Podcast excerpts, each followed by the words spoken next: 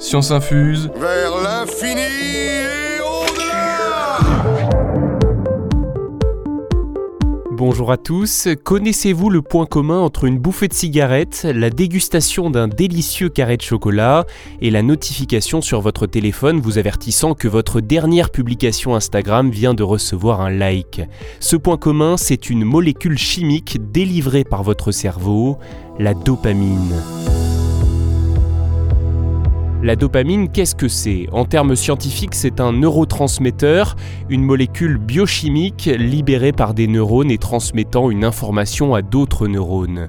Comme la sérotonine, l'endorphine ou l'ocytocine, la dopamine est sécrétée par l'hypothalamus, une glande située dans notre cerveau. La dopamine agit sur notre système nerveux et plus particulièrement sur notre comportement en nous envoyant des récompenses, en nous envoyant une sensation de plaisir. Mmh. La dopamine, c'est la raison pour laquelle il est si difficile de ne se contenter que d'un seul carré de chocolat devant la télé quand la tablette est encore pleine. C'est pour cela qu'on la surnomme l'hormone du bonheur ou l'hormone du plaisir. Elle joue sur notre motivation, notre productivité ou encore notre concentration.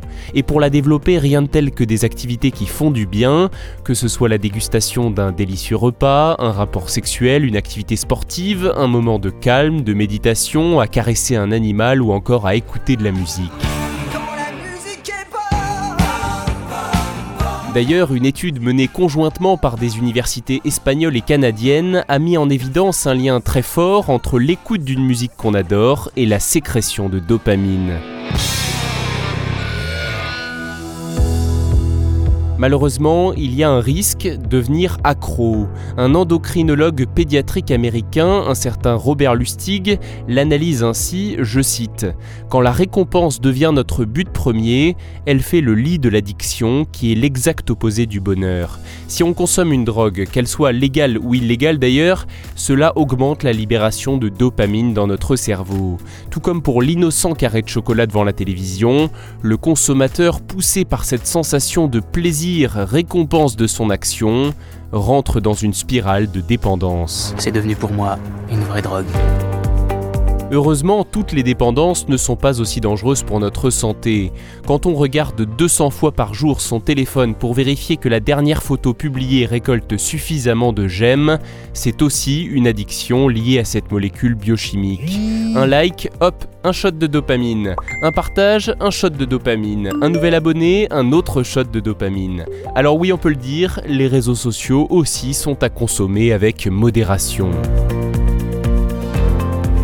Enfin, il faut aussi préciser que le manque de dopamine est également problématique. Il peut être à l'origine de pathologies, dont certains types de dépression ou encore la maladie de Parkinson.